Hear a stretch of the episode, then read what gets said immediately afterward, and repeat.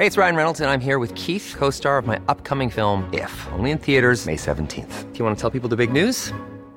All right, I'll do it. Sign up now and you'll get unlimited for $15 a month in six months of Paramount Plus Essential Plan on us. Mintmobile.com slash switch. Upfront payment of $45 equivalent to $15 per month. Unlimited over 40 gigabytes per month. Face lower speeds. Videos at 480p. Active Mint customers by 531.24 get six months of Paramount Plus Essential Plan. Auto renews after six months. Offer ends May 31st, 2024. Separate Paramount Plus registration required. Terms and conditions apply if rated PG. Te lo cuento, te lo cuento. Tu dosis diaria de noticias. Muy buenos días y bonito inicio de semana para que empieces con toda la actitud. Aquí te traemos las noticias más importantes del día.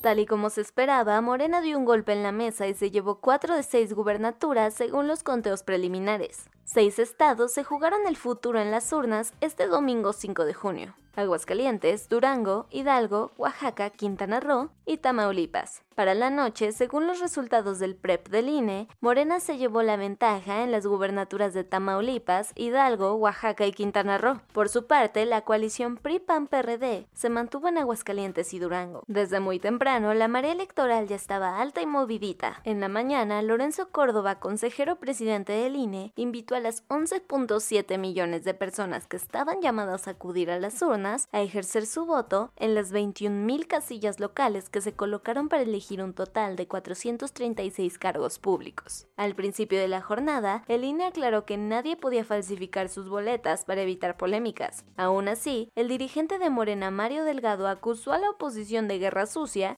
y el PAN señaló a los morenistas de lo mismo.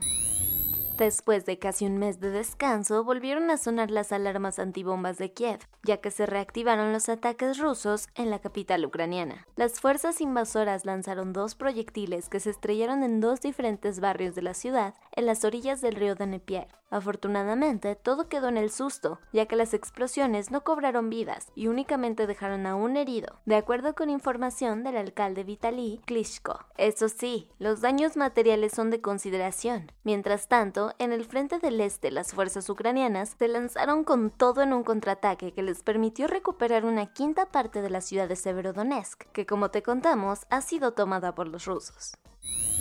La Cancillería de Colombia está bastante enojada porque el presidente de México aseguró que hay una guerra sucia contra Gustavo Petro. ¿Y ahora qué dijo el mandatario mexicano?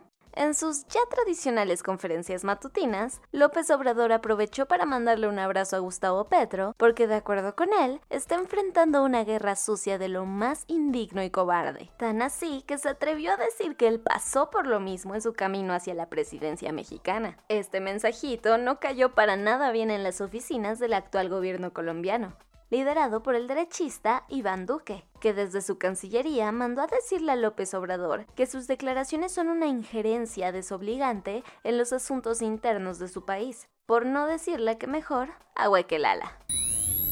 Vámonos a los cuentos cortos. Aunque muchos pensaban que el conflicto CIDE CONACIT estaba metido en la congeladora, decenas de personas de la comunidad de esta casa de estudios regresaron para ponerlo de vuelta en el escrutinio público. Resulta que el sábado se dieron cita a las afueras de Palacio Nacional, donde se manifestaron en contra de María Elena Álvarez Bulla, que como sabes es la polémica titular del CONACIT y a quien le exigen que deje el cargo. Además, le pidieron a AMLO que haga caso a sus demandas, incluyendo la libre cátedra y más recursos para la investigación. El historial criminal de Nazón Joaquín García, que alguna vez fue líder de la Iglesia La Luz del Mundo, es repugnante entre acusaciones por abusos sexuales a menores de edad, tráfico de menores con actos lascivos, posesión de pornografía infantil y muchos más, este sujeto suma un total de 19 cargos imputados en los tribunales de Estados Unidos, aunque gracias a un acuerdo que alcanzó de última hora con la Fiscalía de California, pudo evitar ir a juicio a cambio de aceptar únicamente tres de estos crímenes y pasar 17 años en prisión. Desafortunadamente, la noche de este sábado se registraron en Estados Unidos cinco diferentes ataques con armas de fuego que cobraron al menos la vida de siete personas. Los más trágicos tuvieron lugar en Tennessee y en Filadelfia, Pensilvania.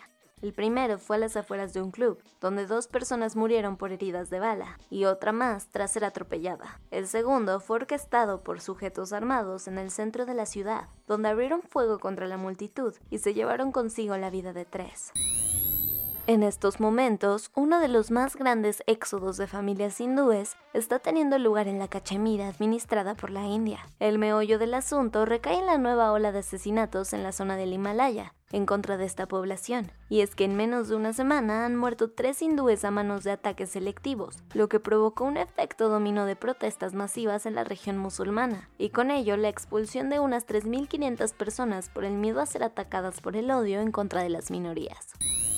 Tras dos décadas de trabajo, un grupo de científicos en Israel lograron construir un prototipo de arma láser de alta potencia que tiene la capacidad de interceptar en el aire cohetes, proyectiles, drones y misiles. Para que te des una idea, los encargados de esta pistola moderna dejaron boquiabiertos a los funcionarios que presenciaron una de sus últimas pruebas en donde pudieron destruir con éxito varios de estos objetos en el aire. A todo esto, el primer ministro Naftali Bennett dijo que la idea de su gobierno es blindar al país con un muro láser.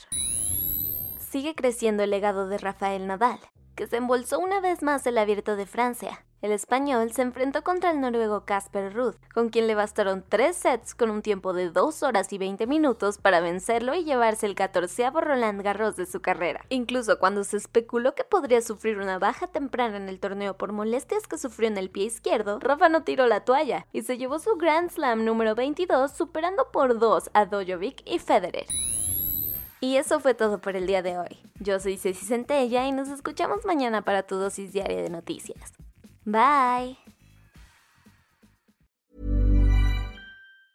Hey, folks, I'm Mark Marin from the WTF Podcast, and this episode is brought to you by Kleenex Ultra Soft Tissues your ally to help tackle your allergy symptoms this season. I love the change of seasons, but nobody loves pollen and all those other things floating in the air that make you sneeze during this nice weather. Kleenex Ultra Soft tissues are hypoallergenic and allergist approved. So fight back against watery eyes and runny noses without worrying about irritating your skin. For this allergy season, grab Kleenex and face allergies head on.